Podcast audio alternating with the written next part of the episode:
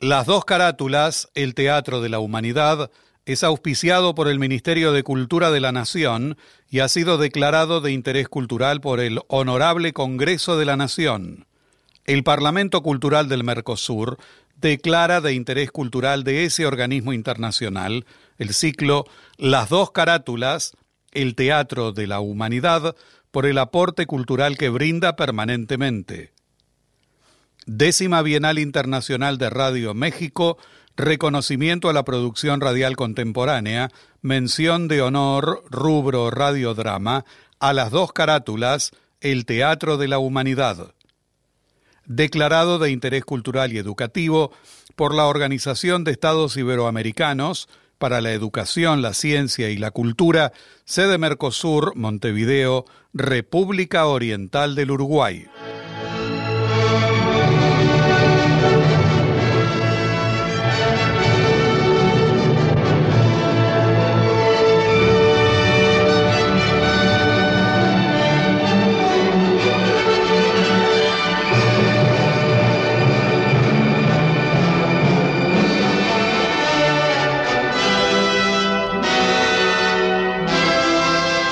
Radio Nacional, Buenos Aires, Argentina, presenta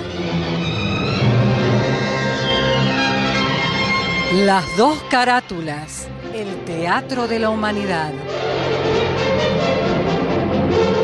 Ciclo destinado a difundir las obras de la dramaturgia nacional y universal que por sus permanentes valores se constituyen en cabales expresiones del género e imponderables aportes a la cultura.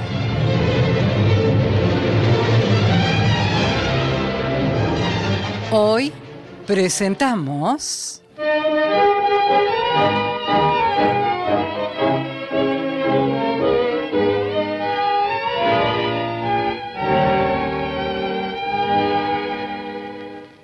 Te quiero. La Madrecita de Francisco de Filipis Novoa. Te adoro como se adora en la vida el hombre que se ha de amar. Por orden alfabético. Luis Albano, Carlos Amejeiras, Gastón Ares, Domingo Basile, Gustavo Bonfigli, Néstor Hidalgo, María Marqui, Graciela Martinelli, Laura Mobilia, Karina Pitari, Bettina Ruggeli, Viviana Salomón. Una vez y nada más. Producción y dirección general Nora Massi. Que mañana y fuerza sobrehumana. Francisco de Filipis Novoa se inició como profesor rural y periodista. Luego se dedicó a la dramaturgia. Estrenó su primera obra, el día sábado, en 1913 en el Teatro Olimpo de Rosario. Escribió unas 30 obras, entre las que se destacan Tu honra y la mía, 1925, María la Tonta, 1927, y He visto a Dios, 1930. De su obra se dice que evolucionó a través de las etapas del costumbrismo, neorromanticismo, vanguardismo y grotesco. Se le atribuyen con certeza tres películas. La primera, estrenada en 1917, es su más famosa y reconocida Flor de Durazno. La película fue un éxito de taquilla. Le siguieron Blanco y Negro, 1919, y La Vendedora de Harrods, 1920, donde trabajó con Berta Singerman. De Filipis Novoa no volvió a realizar, tras esta trilogía de películas solitarias, aunque se le atribuyen La Loba y los Muertos, ambas realizadas en 1919. De Filipis Novoa murió en 1930, cinco meses tras el estreno de su última y mejor obra. Años más tarde, en 1981, se hizo la única adaptación de su trabajo, He visto a Dios, de José María Paolo Antonio. En La Madrecita, Sara es una individualidad recia, pero predominan su hondura, su comprensión y su capacidad para perdonar ante el comportamiento pasional, ofensivo y hasta un tanto dislocado de Jorge, su marido. Por eso es no sólo la madrecita de sus hijos, sino también del padre de esos hijos, a quien a pesar de todo lo que la ha agraviado y hecho padecer, la mujer lo nombrará con gran ternura su hijo mayor. La Madrecita fue estrenada por la compañía de Camila Quiroga en el Teatro Liceo de Buenos Aires el 12 de agosto de 1920. Sara estuvo animada por la nombrada primera actriz, secundada por Carmen Casnel, Gloria Ferrandís, Alemani Villa, Carlos Perelló y Guillermo Bataglia, entre otros intérpretes. Material bibliográfico Luis Ordaz.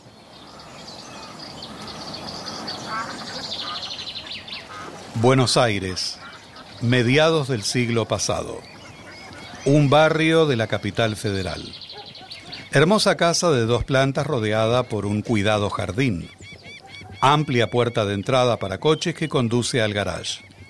A su lado otra que da paso al interior de la casa.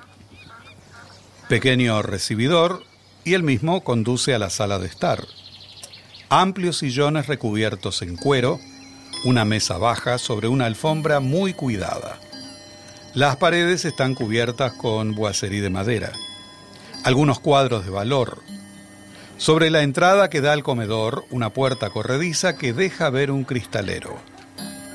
Un antiguo reloj de pie indica las 7 de la tarde. Che, che, che, che, Patiño, Patiño. Sí, niño Raúl, sí. Eh, eh, decime, ¿vas a la calle?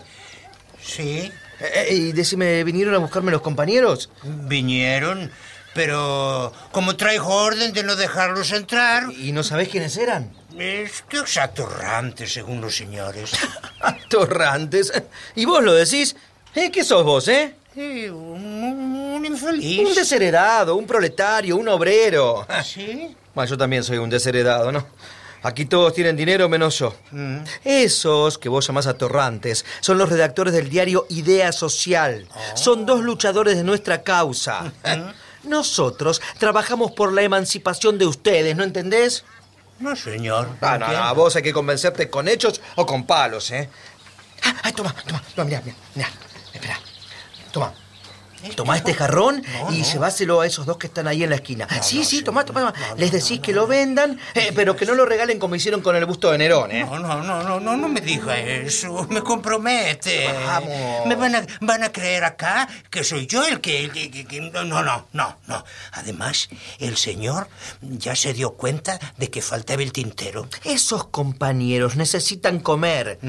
Si fueras inteligente, sabrías que esto es expropiación lenta y no un robo. Bueno. Desposeer al que tiene para darle al que no tiene. Bueno, vamos, eh, ahora camine, eh, camine, camine. A los traidores a la causa como usted hay que enseñarles su deber. Eh, Proletario y defendiendo al capitán. Ay, Yo qué no defiendo a nadie. Anda, anda, anda, anda, anda de una vez que suena el teléfono. Anda, anda, anda. anda. está bien, niño, está bien. está teléfono. bien. Usted razón. Hola. ¿Sí quién? Ah, compañero Machado. Sí. Sí, sí, sí, está lista la conferencia, sí. ¿Quiere que se la lea por teléfono? Ah, bueno, bueno, bueno, sí, sí, sí, ceno con ustedes, sí. E- Eche un velo a eso de la suscripción. Esos pequeños delitos son causa de la miseria. Si el gallego no hubiera tenido hambre, no se habría quedado con la plata del centro. Salud, compañero. Sí, sí. Adiós, chao, chao. Raúl, Raúl, necesito pedirte algo. Ahora estoy alejado de la burguesía, ¿eh? Me revienta la burguesía. Hermanita, me voy. No, no te vas a ir sin decirme que sí a lo que te voy a pedir. Ah, Se ruega no dar sermones, ¿eh? Ay, se ruega aceptar estos pesitos que la hermana mayor quiere regalarle al hermanito más pobre. Ah, bueno, empezamos bien. Dámelos y seguí hablando nomás. Raúl Guzmán tiene la responsabilidad de un apellido. Su hermana mayor, que fue su mamita, estaba orgullosa de él. Creía que esta fecha ya sería abogado. Y Raúl Guzmán, en lugar de abogado, es una especie de loco sin orientación, lleno de teorías raras que quiere entender. Raúl Guzmán. Un momento, un momento. Raúl Guzmán, aquí presente, contesta. Primero, que la familia no existe. ¿Ah, sí? Que la desorientación que ustedes ven en mí no existe. Mm. Hay sí una idea de justicia que defiendo en nombre del mismo apellido que citás, porque no hay razón para que todos los Guzmanes tengan plata, menos yo. Ah. Y por último, que Raúl Guzmán ya es mayor de edad, Sí, está sí, comprometido sí, a cenar con unos compañeros y se va. Dejando a su hermana sin saludo de cumpleaños. Oh, ay, ay, Sa- Sarita. Sarita, disculpa, me, perdoname. Me, me- ¿Cenamos solos? No, por supuesto. Además de la familia viene el doctor Olmos, no. pretendiente de la coca. no. El doctor Almeida. ¿También? Sí, el diputado Vera, la Chonga y Ofelia. No. Ah, y Monseñor Álvarez. Ay, no, no, no, no, muchas gracias. ¿Qué dirían mis compañeros? Ay, tus ideas valen más que el cariño hacia tu hermana. Tu hermanita buena, cuyo único deseo es tener reunidos a sus afectos. Bueno, está bien, me venciste. Hasta soy capaz de sentarme al lado del cura. mira. Pero les decís a los otros que no se metan conmigo, ¿eh? ¿Y quién le avisa a mis compañeros, eh? Patiño va con el mensaje y 20 pesos para que cenen en mi nombre. ¿Estás conforme? Bueno, ¿Se hablaba de mi persona, señora? Sí, sí, sí. Voy a darle un encargue. Ah, Yo me voy a vestir. Eh, Sí, pero de smoking. ¿Qué? No, no, si yo no tengo de smoking, no, no. Tenés, tenés. Yo mandé a hacerte uno a tu medida. Está bien, hoy cumpleaños. Ah, cumpleaños. Raúl, ¿Qué? Raúl. ¿Qué? Mejor decirle a Patiño lo que tiene que hacer. Yo voy a ver a los chicos. Bueno, está bien, sí, anda, anda. Ah, che, Patiño. Sí. Mira, vas al bodegón este de, de Giacomo. Sí, señor. ¿eh? Le das eh, eh, eh, este, este sobre al compañero Menéndez. ¿Escuchaste? Menéndez, Sí, ¿eh? sí. Ese de chiva, lentes, Sí, el sí, sombrero sí. ancho, corbata, ¿lo ubicás, no? Sí, sí, lo conozco, sí. Bueno, ah, no, espera, espera, espera, espera. A ver, eh, dame el sobre. El sobre. sobre, tome. Ante todo, la igualdad social. Ah, Eh, a ver. 20, 20, 10 para ellos. 5 para vos. ¿Para mí? Sí, y 5 para mí. Muchas que, gracias. Bueno, desheredado. Sí. Media vuelta. ¡Dale! ¡Filme! ¡Paso Hasta- redoblado! Hasta Marcha. luego, niño dos, Raúl, hasta dos, luego. un, dos. Gracias.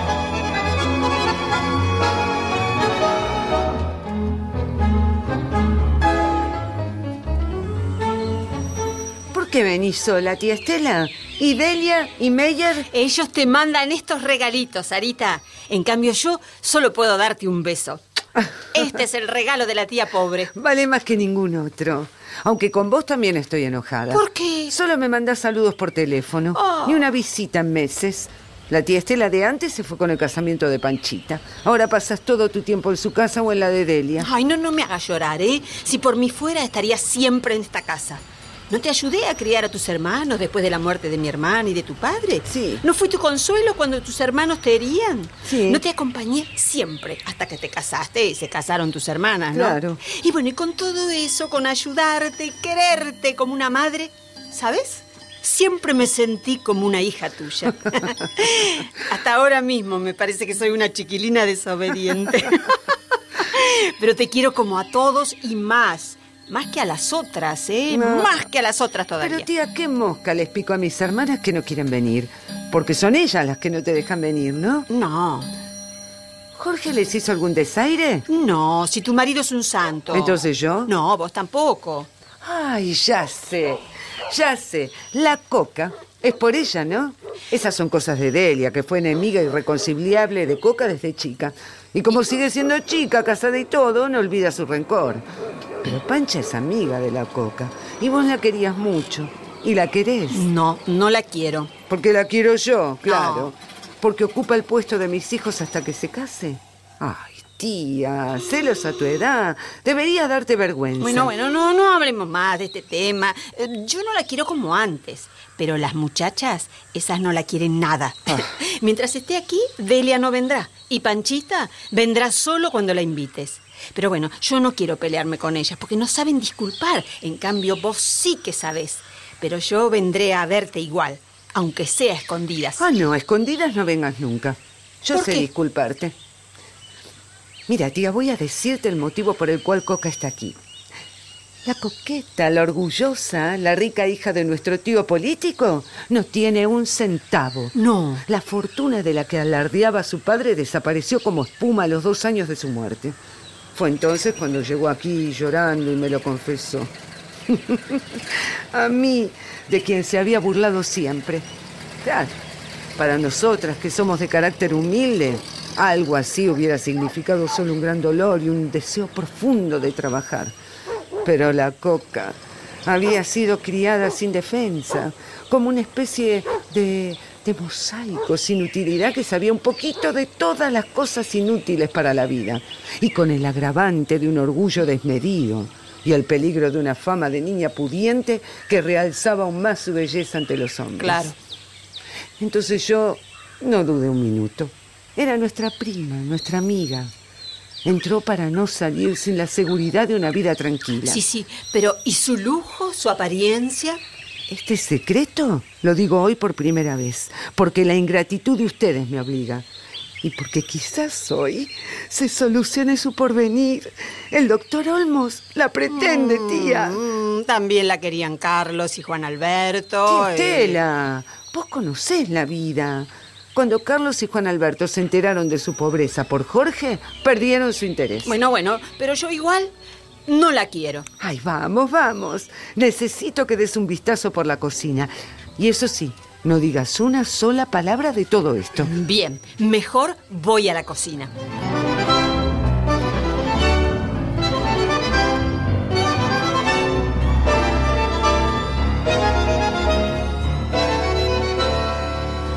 Tuve que insistir para que vinieran. Tenían planeado ir al teatro. Buenas tardes, Ofelia. Chonga, esperaba que su madre las acompañara. Ya sabes que mamá es una buena amiga tuya, pero es muy perezosa, Sara. Ay, Sarita, yo no hubiera dejado de saludarte personalmente, aunque fuera de pasada. Ah, sí, es decir, que no habían planeado cenar conmigo. Es que andamos en la organización de un festival. Por una noche vamos a ser actrices. Perdón, perdón. Se olvida de decirte, querida, que logré convencerlas diciéndole que rechazaría el papel masculino que me propusieron si no venían esta noche. Y a mí me nombraron primera actriz. La comedia gira alrededor de una mujer que soy yo, que desprecia a los mejores pretendientes y al final, con más crueldad que Macbeth, sacrifica su mejor amor. Por lo que respecta a la primera parte, nadie mejor que Coca. Ah, es una manera de ridiculizarme, pero si resulta, me dedico a ser estrella. Y adiós tu prestigio. No te entiendo, Chonga. Una mujer que se independiza debería merecer la aprobación de las demás mujeres. ¿Y qué entendés vos por independencia? Escapar de lo que está en contra de los sentimientos y la conveniencia de una. Es un lindo pensamiento, pero de ahí a hacerlo no. no creo lo que- hacemos por cobardía, Ofelia. Lo único que nos independiza es el matrimonio. Por desgracia. La culpa está en la educación que nos dieron nuestras madres. ¿Y usted, Jorge? ¿Sí? ¿Cómo cree que deben ser las mujeres? Eh, bueno, en primer lugar, lindas. Luego coquetas. Y después con todos los defectos que la sociedad de hoy critica. Voy a preguntarte lo mismo cuando nuestra hija sea grande, Jorge. Cuando llegue a viejo cambiará de opinión. Seguro, seguro. Cada uno opina según lo que le conviene. Por eso digo que la independencia de la mujer debe ser conseguida por la misma mujer. Mm, Entonces hoy debes opinar como todas nosotras. ¿Qué? ¿Acaso? ¡Ay, ya caigo! La Coca se compromete hoy con Olma. Te felicito, Coca. Déjame darte un abrazo, Coca. Gracias. Aunque merecerías un reproche por tu silencio. Es raro que no haya llegado el doctor Almeida. Ay, justo, justo, allí viene. Doctor, venga, necesito que me defienda. ¿Me hablaban a mí? Sí, a usted, que es el confidente de todos los novios, ¿verdad, Sara? Bueno, en los rincones de esta casa, mis trajes oyeron las citas de todas las muchachas de la familia. si mis trajes hablaran. ¿Y no le dio envidia y deseos de seguir el ejemplo? De ninguna manera. Mi única virtud es el celibato. ¿Cómo es posible que un hombre pueda vivir soltero 70 50 años. Lo extraordinario es que alguien los pueda vivir casados. Ay, gracias, padrino. Ah, bueno, ¿eh? vos te excluyo, Sarita. Y si ustedes me permiten, mi único presente es este. Eh, bueno, no, bueno, tranquila, tranquila. Eh, Quisiera ser yo mismo quien, quien te lo entregue. Los títulos de mi casita en la sierra. Sí, para que veranes con tus hijos en un lugar que sea tuyo. Y me lleves a mí como un huésped molesto. Eso es lo que quiero. Ay, gracias, padrino, gracias. Bravo. Gracias. Gracias, Ah, padrino. ah, bueno, no, ya está, Gracias. terminó. Basta de sensibilidad, Sara.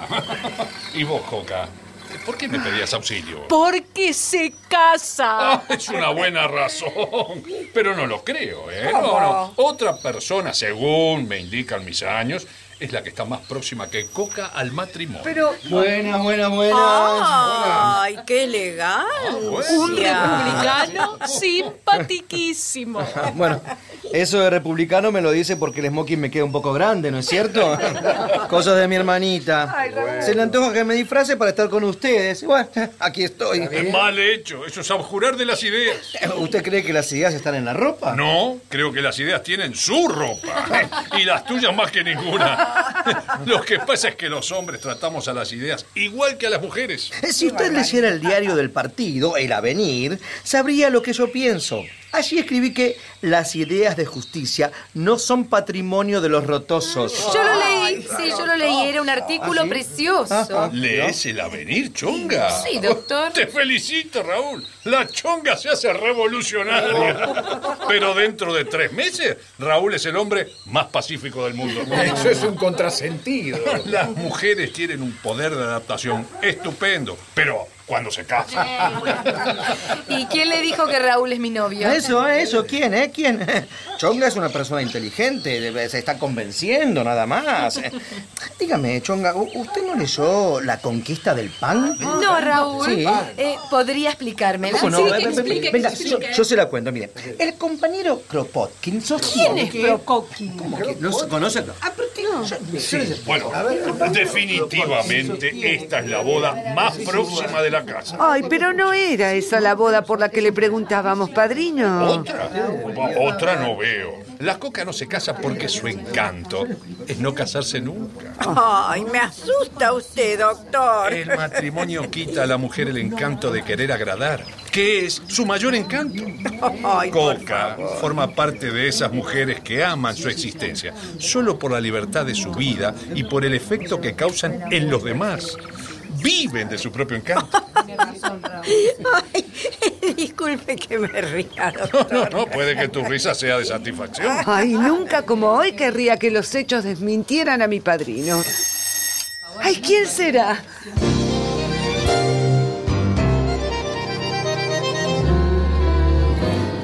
Ay, por fin, Panchita, mi hermanita querida. Ay, Sarita, supongo que no me retarás. Ni pensarlo. Cedo mi cátedra al diputado Vera por su representación y autoridad.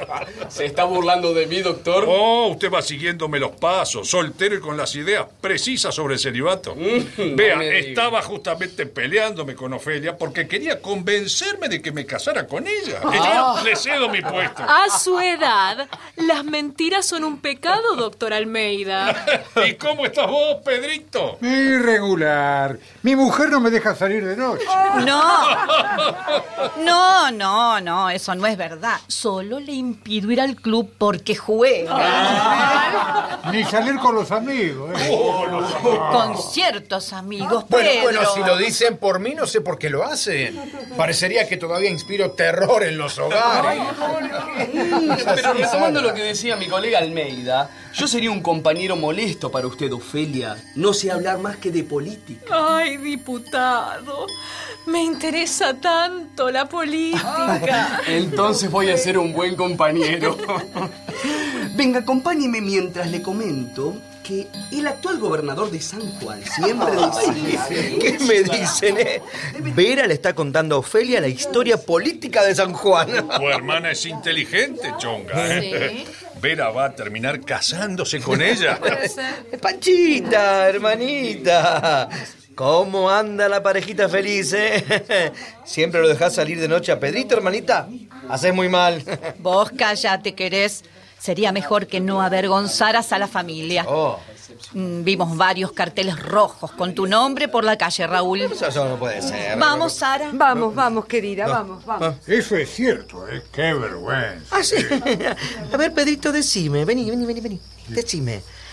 ¿A dónde ibas el otro día en coche con la vendedora de Ferrari, eh? Pero por favor, Raulito, te doy lo que precises. 200. Bueno, mañana. Ahora mismo. Ah, sí, tomá, desgraciado. Gracias, ¿eh? 50, 100, 170. Faltan 30. Bueno, te los digo. La expropiación es lenta pero segura. ¿U- ¿Usted no cree en la revolución social, Chonga? Bueno, tanto como creer. ¿Pero qué pasa? ¿Acá no se cena hoy? Estoy famélico. Estamos esperando al doctor Olmos. Ah, no, el doctor Olmos Ay, también. Tela, si usted tuviera 20 años menos sería mi tipo. Mire, si yo tuviera 20 años menos, usted sería tan viejo como ahora y tampoco me convendría. Señora, Sí. señora, le dejaron estas flores y esta tarjeta para usted. Ay, gracias, Patiño, gracias. Puede retirarse. Con permiso, señora. Es de Olmos. Le es imposible venir. ¿Cómo? ¿Qué ocurre, Coca? La excusa que da es muy torpe. Pero ¿cómo puedo saberlo? Ay, tengo ganas de llorar a gritos. ¿Pero qué ocurrió? Mi mala suerte. ¿Para qué me preguntas? Ay, pobre Coca. Perdón, ¿qué pasa? Olmos, que no viene. Quizás sea un malentendido. ¿Querés que le hable por teléfono? No, Sí, háblale. Lo haré ya mismo, permiso. Yo iré a ver a los niños y después serviré la cena. no, Sara, deja. Iré yo a ver a los niños. Quiero estar sola. Como quieras, Coca. Ya vuelvo. Eh, eh, pido un segundo de atención a todos. Les pido que me acompañen al dormitorio para que vean el hermosísimo regalo que me hizo Jorge.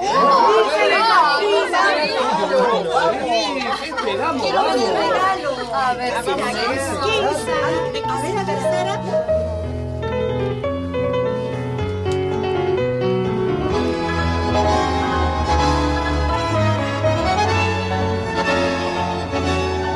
Jorge y Coca han quedado solos. Ella lo mira en actitud casi rabiosa. Espere, Jorge. Fue usted Sí. quien ha impedido a Olmos su visita, ¿no es así? Sí. Sí, fui yo. ¿Pero qué es lo que pretende? Que usted no sea de nadie. Pero es que no comprende el mal que me está haciendo. Yo no puedo quererlo, Jorge. No lo querré nunca. No es cierto. No lo querré nunca, porque usted con toda la maldad del hombre que se siente rechazado hizo alejar de mí a Carlos, a Juan Alberto y ahora a Olmos. Sí, sí, hubiese llegado hasta lo más terrible. Porque la quiero. Porque nunca quise a nadie como a vos, Coca. Porque has sido todo para mí, porque te quiero y me querés. No, no es verdad. Sí, no es verdad. sí, me querés, estoy seguro. Porque he sentido en mí tus ojos plenos de amor cuando. cuando creías que no te miraba. Porque te sentí palpitar de angustia en mis peligros y adiviné tu desesperación en mis ausencias. por porque desde el primer día que entraste en esta casa te vi. Te vi como el abismo en el que fatalmente habría de caer. Y vos miraste en mí al hombre, al único hombre que te querría. Y al que matarías lentamente con tu aliento cerca de mi cara. Los paseos en el auto. Jorge, Con el leve favor. roce del pie por debajo de la mesa en el almuerzo. Con el buen día impregnado de tu lecho y de tu sueño. Coca. Coca, estoy en lo más hondo del abismo. Me precipité por el deleite de matarme en tus brazos. Cállese, por favor. Es que me has querido siempre, Coca. Mi vida. Yo quise librarme de este horror. Juro que quise hacerlo. Eso quiere decir que... Quise librarme de esta locura tuya. Sos mi ruina, mi desgracia. Te odio. Coca. Coca, mi amor. No puedo creer que te tenga así. Entre mis brazos. Mi único amor. Coca. Escuché la puerta. ¿Eh? ¿Qué ha pasado? He sentido la muerte ¿No te cerca. habrá parecido? No, Sí. fue la puerta. La escuché. Ah, ¿Pero quién habrá sido? ¿Quién habrá sido? Jorge. ¿Eh? Ah, Los sí. niños. Eh, Olvidé llamar a los niños. Ah, Ustedes vayan a la mesa, por favor. eh, sí. Después de usted, Coca. Sí, claro. Vamos, Jorge. Vamos. Los niños deben estar mal. ¿Por qué no les avisé? No me quieren. Y yo los quiero tanto, tanto.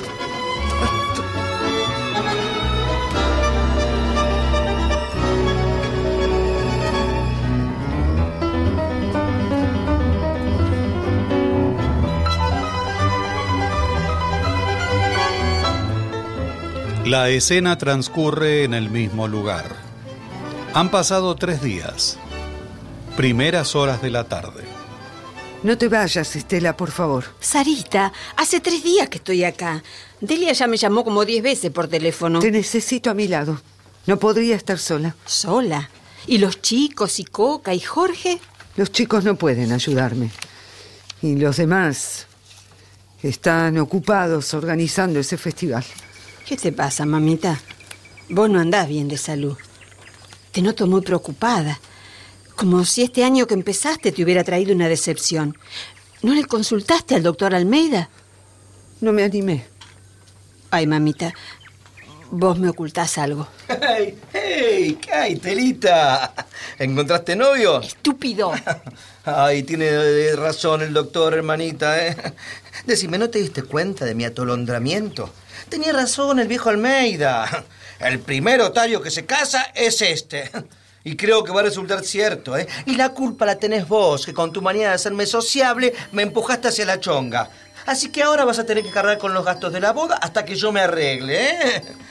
Eh, Decime, hermanita, ¿la chonga tiene 200 mil o 300 mil pesos? No sé, Raúl, no sé, no sé, no sé. Bueno, pero ¿qué pasa? Que en los últimos días todos andan con trompa en esta casa, ¿eh? Si por mí yo agarro las cosas y me las tomo, ¿eh? No es con vos. No, no es con vos. ¿Cuánto necesitas mientras llegan los 300 mil de la chonga? Bueno, digamos que... Con 20 pesos me conformaría por hoy, ¿no? Bueno, pedile el vuelto a Patiño. Claro. Estela, Sí. ¿me acompañás a ver a los chicos? Sí, sí. Vamos, vamos, vamos.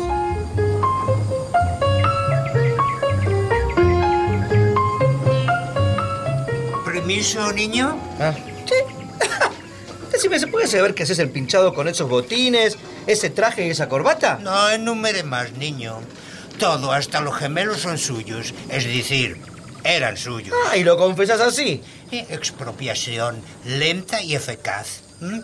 Todo como usted me dijo. Sacar al que tiene para dar al que no tiene. ¿Y no tenés vivo un abuelito para ir a expropiarlo? ¿Para qué? A un compañero no se le expropia, para eso es compañero. Niño, niño, vamos, vamos.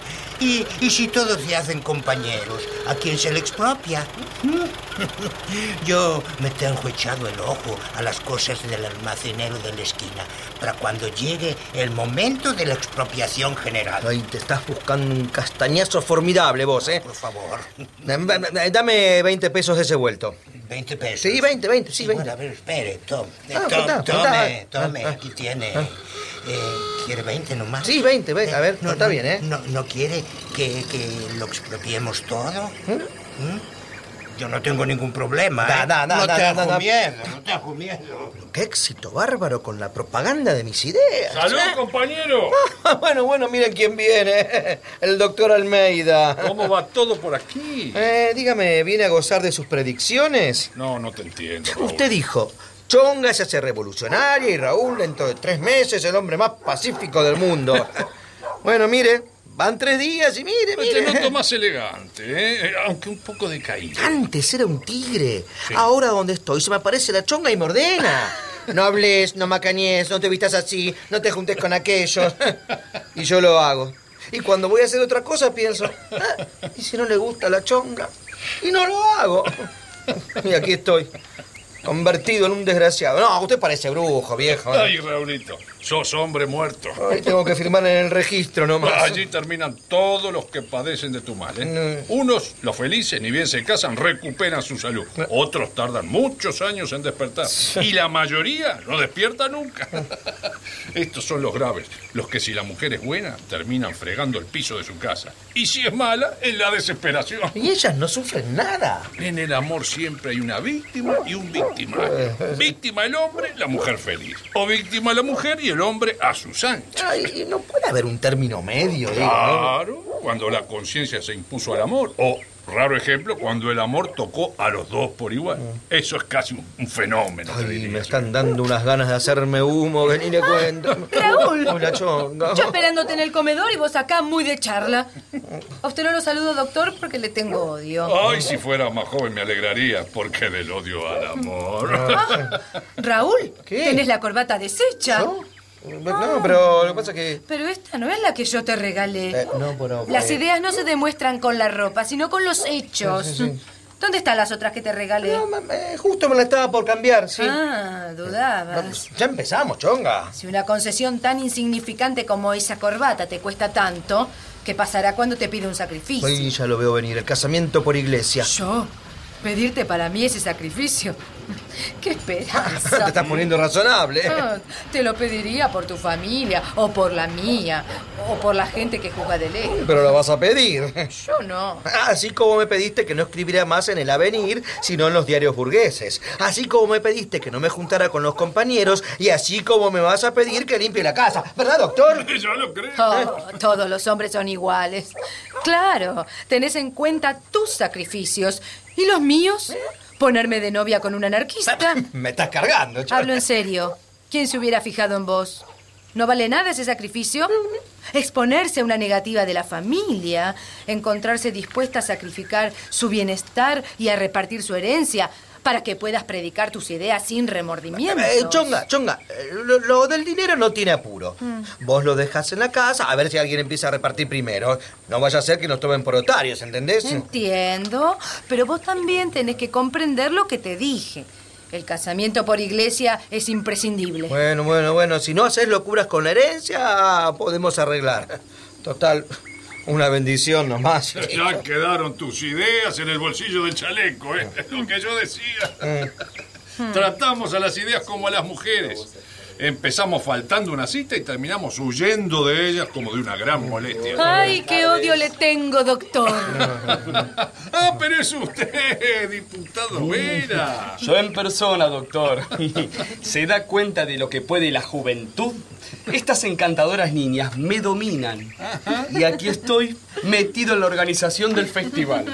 Y le aseguro que es un muy valioso aporte. Nos consiguió gratis el teatro. Por Estoy favor. encantada, diputado. No le conocía, la verdad, eh, diputado, esas influencias en la farándula. Influencias. El chiste me cuesta 1.200 pesos. Bueno, lo felicito, entonces. Lo lamentable es el tiempo que se le roba al diputado, fundamental para su tarea en la Cámara. Eso es lo único que me apena. Sin embargo, esta distracción me conviene. Figúrese que en todo el periodo anterior no abrí la boca. Y mi misión se concretó a secundar la labor de mi bloque. Y como en él hay oradores extraordinarios, uno no tiene más remedio que escuchar y aprobar. Pero qué admirable, qué admirable diputado. Sí. Es realmente un trabajo extenuante el Es suyo. notable. Lo esperaba más temprano, doctor Almeida. Llegué justo para la hora del té. Hoy erró la cuenta. Recién venimos de tomarlo. Siempre hay una taza para el padrino. Usted está cada día más hermosa, Coca, ¿eh? ¿Les parece? Tiene razón, doctor. Sí, sí. Coca está radiante. Yo creo que está enamorada de verdad. Ofelia. Te pusiste colorada, Coca. Bueno, Cuando una mujer hermosa tiene novio, siento celos. Y le tomo rabia al novio, ¿eh? ¿Sería capaz de hacer algo así? Bah, Esa pregunta la tendrías que responder eh, vos, vos, Jorgito. Yo ya estoy fuera de juego. ¿Por qué quiere que responda yo, doctor? Bueno, porque a tu edad yo hubiera opinado muy distinto. ¿Y cuál es su opinión de hoy, si puede saberse? No, no, no, me la reservo. Hay muchas mujeres hermosas para hablar mal de ellas. Eso es verdad. Yo soy de la misma opinión. Bueno, bueno, bueno, ¿vamos o no? Hace media hora que el coche espera. ¿Te sentís mal, Coca? Preferiría no ir. Ni lo pienses. Pero ¿cómo no va a ir la protagonista? Y vos, Raúl, también venís con nosotros. ¿Yo? Pero total, Raúl, ya estás en la pendiente. Entra, entra de lleno en el mundo de la farándula, hombre. Cuidado, doctor, que yo también soy artista. Bueno, bueno, la farsa es un género literario. Desde que son artistas viven ustedes en el mundo de la farsa. En plena farsa. Aún los que miramos de lejos la comedia. Yo los acompaño, si ustedes me lo permiten. Usted, Jorge, se va en su coche a donde tenga que ir. Y después de una hora va a buscar a la coca. Una hora no es nada, coca. Sí, encantado. Gracias, Jorge. Usted tiene muchas cosas que hacer. Yo vendré sola. Ah, coca tiene razón, mejor sola. Jorge tiene aspecto de galán. Sería continuar la farsa en el ensayo. Bueno, entonces vamos todos. Sí, sí, vamos, vamos, vamos,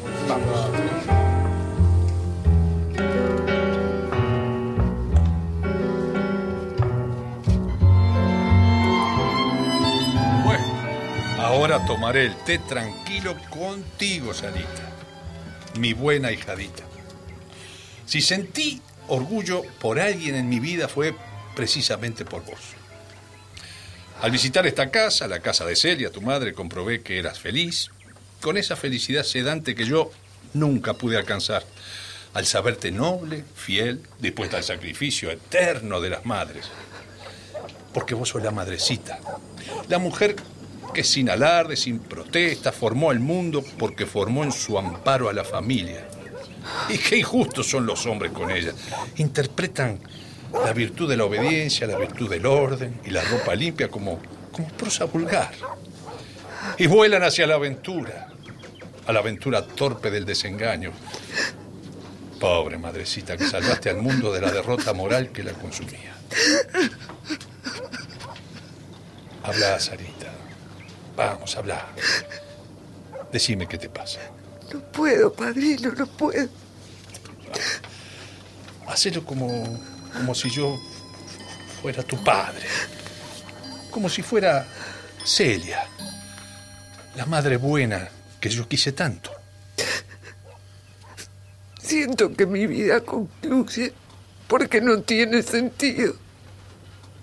Ay, padrino, padrino.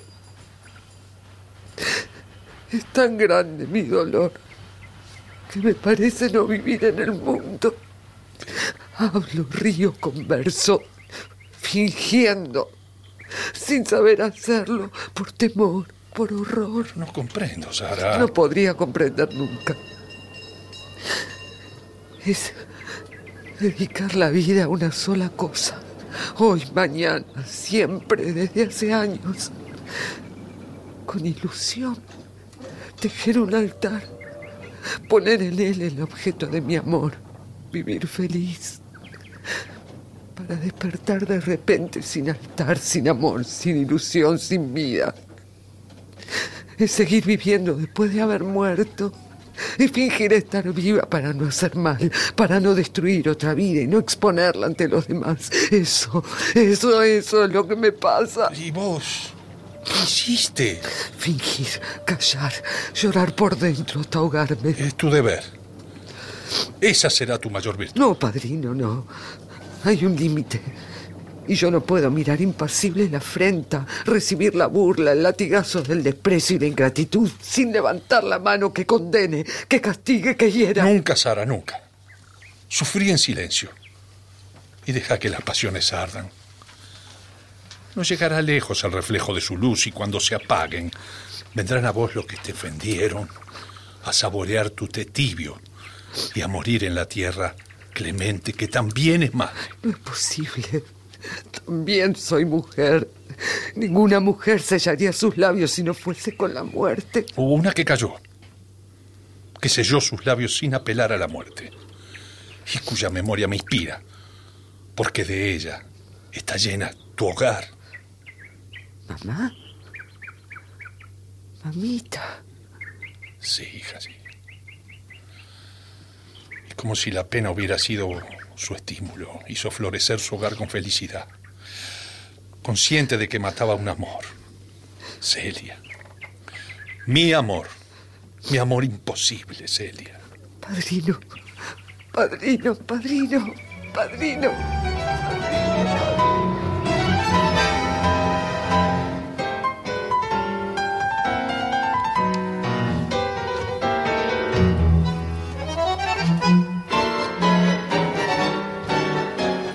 Coca entra con pasos apresurados seguida de Jorge. Él la toma bruscamente del brazo deteniéndola. Espera. Espera, Coca, no. No entres todavía. Vine siguiéndote porque temía que te fueras de aquí.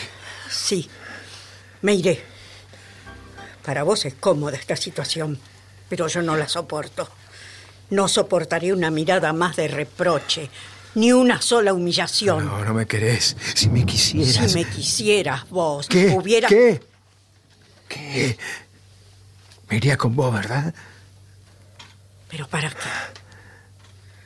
Si el sacrificio de los amantes está en uno solo. Yo me sacrifiqué primero.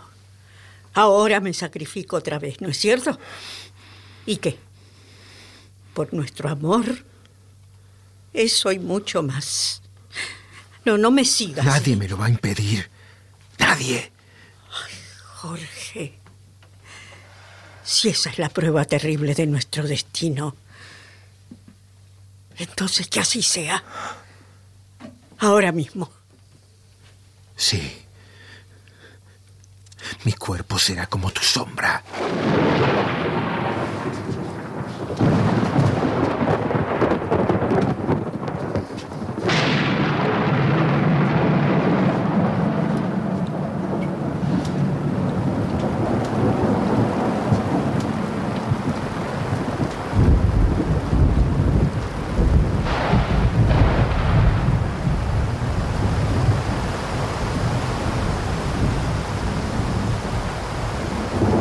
Han transcurrido algunos años.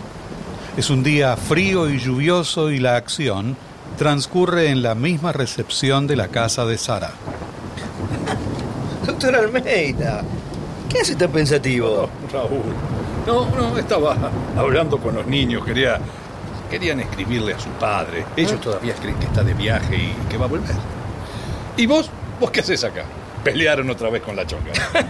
¿Usted cree que yo peleo? No, al principio sí lo hacía, ¿eh?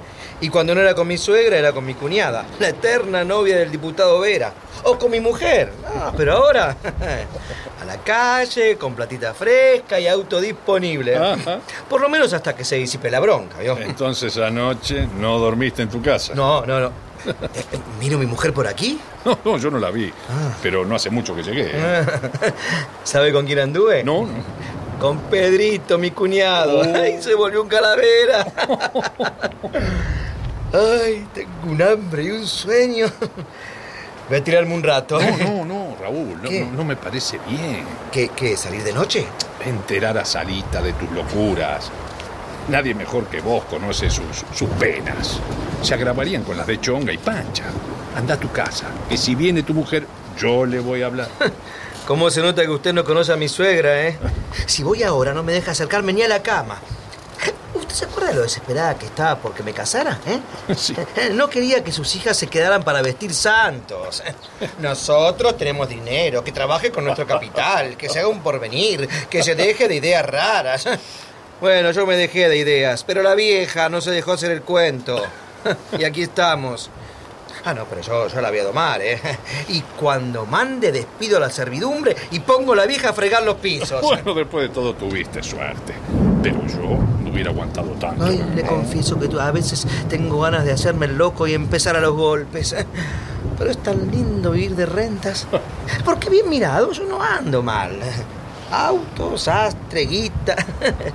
Una especie de expropiación para uso particular. Expropiación. Le garantizo que con unos cuantos como yo se acabarían rápido todas las fortunas. Buenos días, doctor. Eh, otra vez desocupado, Patiño. Ay, sí, cosas de la vida, doctor. Ahí en las porterías hay que ser como todos, burro. En cuanto uno piensa un poquito, fuera. Ah, No quieren intelectuales. Bueno, bueno, bueno, los dejo, ¿eh? Voy a ver a mis nietos. Hasta luego. Hasta luego, hasta luego, Almeida. ¿Qué haces, intelectual? No te había conocido, ¿eh? Ni yo vos. ¿O acaso crees que puedo aceptar a un compañero como tal si no prueba la legitimidad de sus principios en aptos de arrojo y, y entereza? ¿Eh? ¿Qué hiciste de tus ideas? ¿Y qué hiciste vos, eh? Ya que querés saberlo, bueno, está bien. Empecé a notar. A ver. Primero, dejar esta casa, que era mi segunda casa, pero por no estar de acuerdo con la esclavitud me Ah, fui. sí. Segundo, entrar, entregar unos de mis ahorros, 50 pesos, ¿sí? Para los carteles del mitin pro redención del servicio doméstico. Tercero, pagarme un maestro para que me enseñe a leer. A leer. A leer, sí, cosa que me permitió leer toda la biblioteca del partido. Y por último, hacerme echar de todos los trabajos por largarles indirectas a los patrones. ¿Qué te parece? Nada, ¿verdad? Casi nada. Bueno, por todo eso tengo que venir a la casa de tu hermana para alimentar. En fin. eh, en cambio, vos, ¿qué hiciste? A ver. Ay, qué ingratitud, señor, qué ingratitud.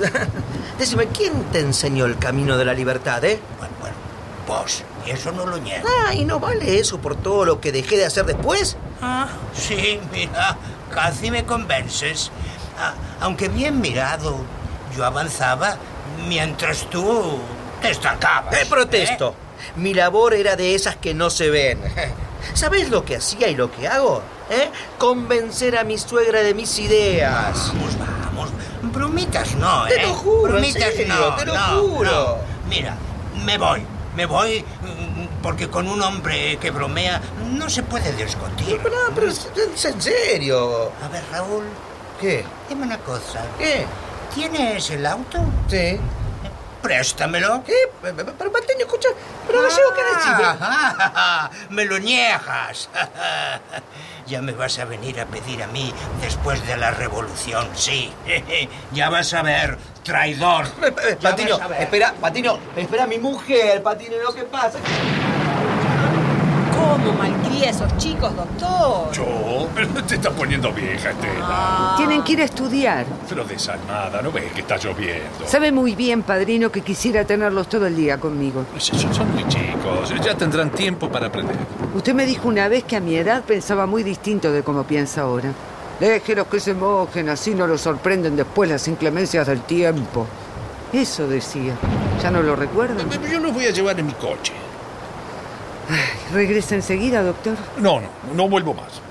No vuelvo más, me voy. No, ya, ya. Y entre este viejo y los sobrinos que te trajiste, me voy a volver loca. ¿Y qué querías, tía? ¿Que los dejara internados en el colegio donde estaban? Se educaban y no causaban molestias. Lo que necesitan es reír.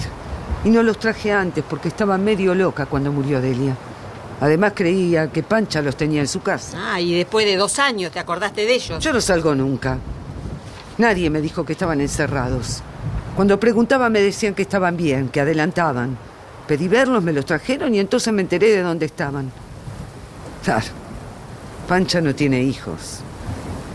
Si Delia no hubiera sido tan reservada conmigo, al morir me los habría confiado. De manera que esos chicos este año no van al colegio. No. No, te van a hacer volar la casa, Sara.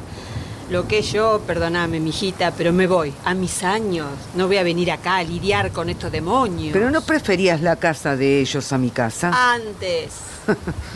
Cómo cambian los tiempos, ¿eh? Bueno, bueno, mamita, no me creas mala, ¿eh?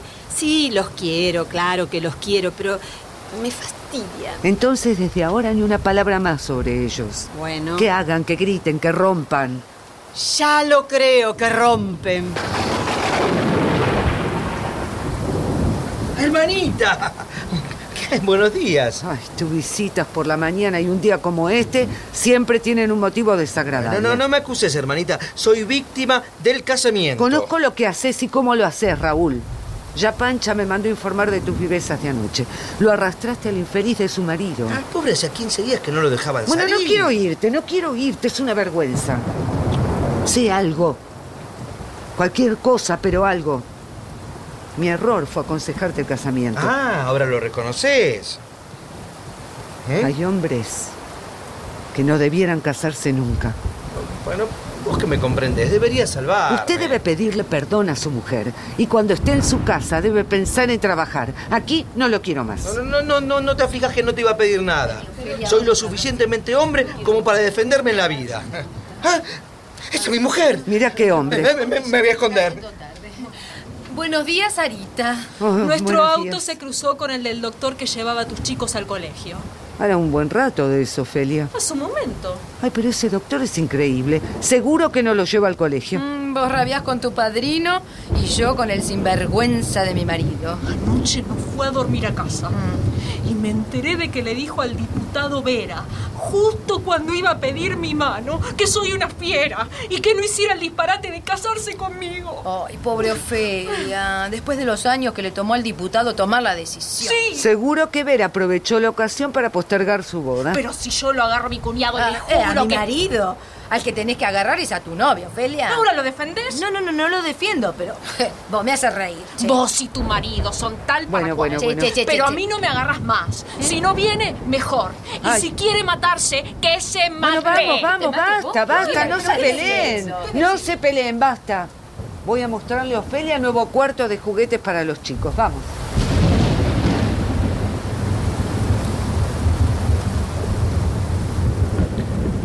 Buenas. No, Precioso. no, no para de llover, ¿eh? Sí, no podía haberme tocado un marido mejor. Ay, cuántos halagos. No te me acerques. Eh, estaba oyendo cuando hablabas con Sarita y tu hermana. Está brava la fiera hoy, ¿eh? ¿No te causaba risa lo, lo de Vera? Ay, pobre Ofelia. Cuando el provinciano ese decida casarse, se declara la revolución social. Pero. Te das cuenta de la pachorra del tipo ese, Sin ¿no? vergüenza. El muy tonto se la pierde. Mi cuñada no es fea, tiene aire de familia y una, una hermana que es muy buena. Sí, sí, ¿La sí. conoces? Bueno, ella se enoja con el marido, pero, pero como el marido es un gran muchacho, ella lo, lo perdona y son felices. Sí, claro. Eh, mira, eh, tenemos pensado con Sarita traerte a vivir aquí para que yo esté tranquilo y pueda trabajar. A, a ver si levanto un poco, ¿no? Atorrante. Ay, chonguita. Ah, vení, vení, dale. Abrázame un poquito, ¿eh? Pero ¿por qué sos así? ¿Por qué te vas de casa y no volvés a la Eh, noche? Yo me voy, pe- pe- pero vuelvo a las 24 horas. Otros no vuelven. ¿eh? Vos no me dijiste eso cuando éramos novios. Ah, peor ustedes que me hicieron el verso. Si yo hubiera sabido, me, me- me- me- me- me casaba lo mismo. ¿no? Ay, Claro. Mi amor. Oh, chonguita. Ya pasó. Te- te- te- Eh, eh, quiero mucho. Eh, sí. Ah, doctor Almeida. Doctor Almeida. Lo vimos en su coche con los chicos. Sí, los llevé a comprar juguetes. Ahora están, están afuera con la tía Estela. Y ahora los veo a ustedes aquí, abrazaditos. Cosas de la juventud, doctor. Son más felices de lo que imaginé, ¿eh? Ah, se salió con la suya, doctor, ¿eh? Un Bueno. día voy a enojarme del todo. Son chicos, llueve. ¿Y qué hay? Fui a comprarle unos juguetes por acá cerca. Padrino, padrino, padrino. Bueno, yo me voy. Eh, te, te acompaño, cuñadita. Con usted yo no voy ni a la misa de los domingos. ¿Sí con Vera, Ofelia? A misa, pero dentro de 10 años. ¡Qué gracioso! Pero mire que es larguero el provinciano, ¿eh? Cuando se case va a ser viejo como yo. Dicen que en San Juan un primo suyo estuvo 30 años de novio y cuando se iba a casar se murió de la emoción. Pero seguramente hubiera resultado un marido decente. Bueno, bueno, vamos, Ofelia. Sí, va a ser mejor. Doctor, Sí, sí. Eh, eh, hermanita. Sí. Hasta la semana que viene. Bien. Vení para acá vos. Sí, vamos. Más vamos, te vale no hacerte el gracioso, ¿eh? Por favor, vamos una vez. Vamos. Ah, juventud, juventud. ¿Cómo modela el tiempo, eh? ¿Cómo cambian de forma las ideas y los hombres? Raúl, Chonga, las criaturas de ayer. Y Sara, su ahijadita buena. Bueno, todos. Pareciera que al nacer cada cual trajese escrito su destino. Nadie conoce su futuro. Nadie se imagina el compañero que le corresponderá en el viaje del día siguiente. Si se pudiera conocer el porvenir. Bueno, no sería vida. El vivir perdería todo interés. Pero no habría dolores tampoco. Bueno, compadece al que, al que no tuvo de qué quejarse en su vida. Si el dolor seca el alma, ¿por qué habría de glorificar lo que acerca a nuestros labios el amargor de la hiel? El dolor echa la ilusión de nuestras almas. Tus ideas de hoy no serán las mismas que tendrás cuando pasen los años, Sara. Hoy todavía odias, maldecís, alimentás rencores. Y si no fuera así, sería una santa. Santas son las que perdonan. Yo no, padrino. Yo no. Es la única respuesta que puede darle y que merece quien le pidió a usted que hable como lo está haciendo. Sara. No se sorprenda, padrino. No se sorprenda. Hace un año recibí una carta de Jorge. Estaba fechada en Roma. Hablaba de deberes, de amor, de unas cuantas cosas que yo ya no comprendo. No contesté. Desde España me escribió otra vez. Claro, como un amigo puede escribir a otro después de algunos años. Yo no contesté tampoco. Porque un amigo que olvida se expone a que también lo olviden. Pero antes de ayer lo vieron en Buenos Aires. Comprendo. Esta ciudad que antes le resultaba pequeña, ahora le debe parecer enorme y despiadada. Quiere tener donde sentarse, donde matar el ocio y reparar el cansancio de la aventura. Cansan las marchas. Las andanzas fatigan, padrino. Pero, No, no me mire extrañado. Desde aquella tarde, mi espíritu cambió mucho para no morirse de hastío. Yo también estoy cansada. Necesito reposo. Cerrar los ojos, dormir profunda, eternamente. Y reparar mis débiles fuerzas, dejadas en los años de soledad y de lucha. ¿Sabe para qué? Para mantener encendido el fuego de esa chimenea que seca los pies de mis hijos cuando llegan mojados de la calle. Sara, no hables así. Viene vencido. ¿Y cómo quería usted que volviera? Vencido. Claro, por eso vuelve. Es el padre de tus hijos. Está de viaje. Partió hace varios años. Ellos lo vieron partir. Se lo llevaba el amor, la felicidad, la alegría. Y por donde se fue él, entró el llanto, la pena, la desilusión. Hasta el hambre hubiera entrado si usted no nos ayudaba. Disponíamos de muy pocos recursos. Y si mi espíritu no se sobreponía a todo para trabajar como un hombre desde aquí mismo, en mi casa, sin abandonar a mis criaturas que necesitaban todo mi amor para compensar el desamor del padre. Ellos lo esperan. Quieren que vuelva. ¿Para qué? ¿Para qué? Cuando sean grandes conocerán la verdad y podrán juzgarlo. Nunca. Yo me opongo a eso. ¿Por qué? Porque el derecho que tienen es, es el de ser dichosos. Y lo serán. Con el presente de un padre infiel, del desafecto, de odios y de rencores. Con la idea de vengarte, o lo que es más triste, con la vergüenza de tu ofrenda. ¿Qué van a ser felices?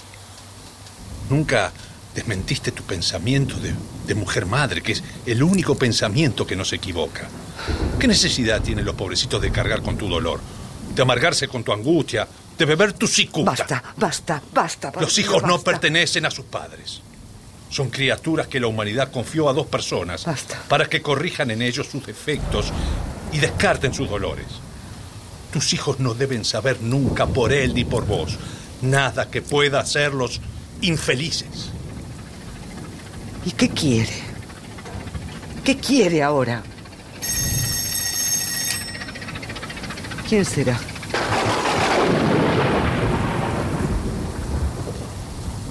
Padrino, por favor nos deja solos.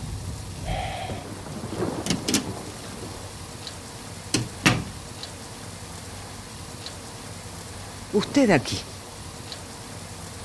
¿Qué quiere, Jorge? ¿Qué es lo que quiere? Rincón en la casa. Aunque sea el último. ¿Por qué aquí y no en otra parte? Llueve. El frío de este invierno anuncia el frío constante del invierno en la vida. Yo sé que no merezco ni eso. Pero es tan frío, tan horriblemente frío el mundo que. que sin merecer ese rincón. Vengo a mendigarlo. Mendigarlo. Sí. ¿Para qué mendigarlo? Esta es su casa, señor. Mírela. Mírela. Está idéntica. Los años pasaron rozando sus cosas. No murió acá más que lo que ya tenía poca vida. Las plantas, por ejemplo. No se arruinó más que lo que no puede conservarse. Mi juventud, mi cara. Sara. No me reproche nada, señor. Cuidé todo como una guardiana fiel, ¿entiende? Todo.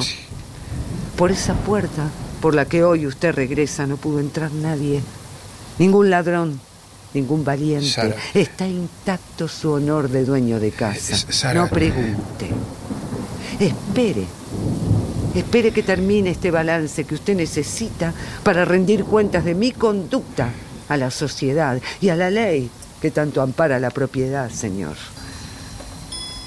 Quisiera saber qué haría usted en mi lugar si fuera yo la que entrara, porque yo como usted hubiera podido tener el mismo derecho.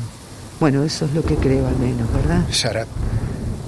Sara, la- la, la humillación de venir implorando es un castigo demasiado terrible como para además no merecer la piedad de mi juez. No tan terrible, señor, como lo fue el mío. Y yo no había cometido otro delito que quererlo, que confiar en usted, que tratar cada día, cada hora de ser digna de sus hijos. No tan terrible como el mío, que sentí la responsabilidad del porvenir de mi hogar y no era nadie para defenderlo. No me hiera más. Herir yo, herir yo. Pero por Dios, ¿cómo puede herir esta mujer que fue todo amor al hombre, que fue todo egoísmo? Al que no tuvo reparo en volar dejando todo lo que iba a ser su dicha en la vejez. Adelante, señor. Adelante. Es muy fácil ser padre y marido de este modo. ¿Qué quiere ahora? ¿Que mis brazos se abran y mi boca bese? ¿No le parece ni siquiera un poco injusto? Madre, sí. Déjeme ser madre, señor. Pero no venga a enfrentarnos con el recuerdo de su ingratitud. Ofrezco todo lo que soy para pagar mis deudas. A mí. A mí. De verme a mí. Sí, es verdad. Es verdad, me debe. Me debe, sí. Sí, me debe el haberlo conocido y el haberme hecho mujer para enseñarle a mis hijos que las madres, que las madres de verdad, prolongan el dolor del parto hasta la muerte y que por cariño a sus hijos, cuando se las desprecia y maltrata, no pueden echar al traidor como se echa a los perversos, ni alzar su brazo y apuñalar el pecho del hombre cruel, porque la sociedad, que es el hombre mismo, le detiene el brazo y le señala a los hijos diciéndole, sufrí, déjate insultar, déjate pegar, que si no existieras vos, no existiría yo. Sé madre siempre, date a tus hijos por entero, que después te lo vamos a reclamar para que tu casa vuelva a quedar vacía de amor, con la tragedia de tu juventud perdida. Sara, Sara, por Dios, Sara. Sé madre, sé madre, mujer, toda tu vida. ¿Qué importa? ¿Qué importa esta humillación, esta, esta terrible afrenta? Aquí no llueve ni hace frío. No se siente la angustia de la soledad. La soledad. Deambular, rodar eternamente, estar rodeado de gente, hablar, reír, beber y sentirse solo. Solo. Es horrible. Comprar todo lo que hace falta y no tener nada. Dar todo lo que uno tiene y no recibir una sola sonrisa que llegue al alma. Y sobre todo, recordar. Recordar en todo momento una cara, unas manos, un libro, una silla, dos ojos, dos bracitos que ciñen las piernas. Una pregunta que desconcierta, pero ¿qué importa esa afrenta? Si el tiempo cura hasta las más grandes heridas. Si llegará un día dentro de, de unos años o en la vejez en que en que no miraremos al pasado. Y los brazos de la mujer que amamos volverán a nosotros con la misma pasión del primer abrazo. Sí. Esta es mi casa. Aquí me quedo. Sí, Jorge. Sí. Sí. Esta siempre será su casa. Puede quedarse en ella. Su lugar aquí será el de mi hijo mayor. Y yo he perdido por corte inconstancia la bolsonita que tú me trajiste. No respiro ya más la fragancia de tus palabras y estoy tan triste. Nada de mi duele consuela. Estoy a solas con mi ingratitud que fue contigo de mi novela, la última risa de mi juventud. Hoy pasas a mi lado con fría indiferencia, Se ha difundido te tienes sobre mí y sin embargo vives La Madrecita, de Francisco Di Filipis Novoa. mejor es que vivir. Fui dueño de tu encanto. Adaptación, Yvonne Fourneri. y calmé mi pena junto a tu corazón. Tus manos en mis locos personajes e intérpretes por orden de aparición. Raúl, Néstor Hidalgo, Patiño, Domingo Basile, Sara, Viviana Salomón, Estela, María Marqui, Coca, Graciela Martinelli, Ofelia, Laura Mobilia, Chonga, Karina Pittari, Jorge, Gustavo Bonfigli, Doctor Almeida, Luis Albano, Pancha, Bettina Ruscelli, Pedro, Carlos Ameijeiras, Diputado Gastón Ares.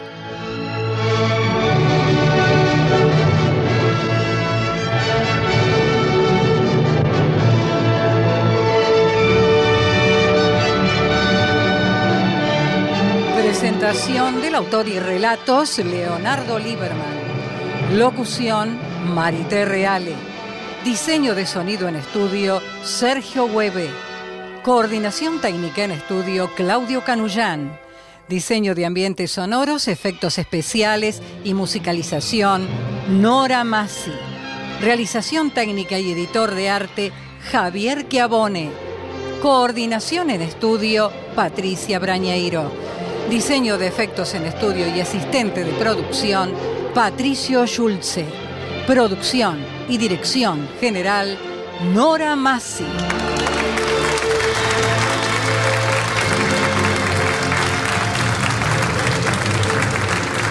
Material de archivo de dramaturgos argentinos que difunde las dos carátulas es cedido por el Instituto Nacional de Estudios de Teatro.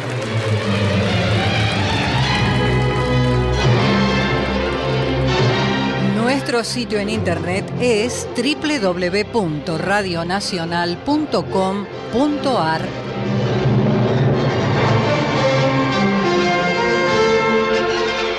Nuestro Facebook, las dos carátulas, me gusta.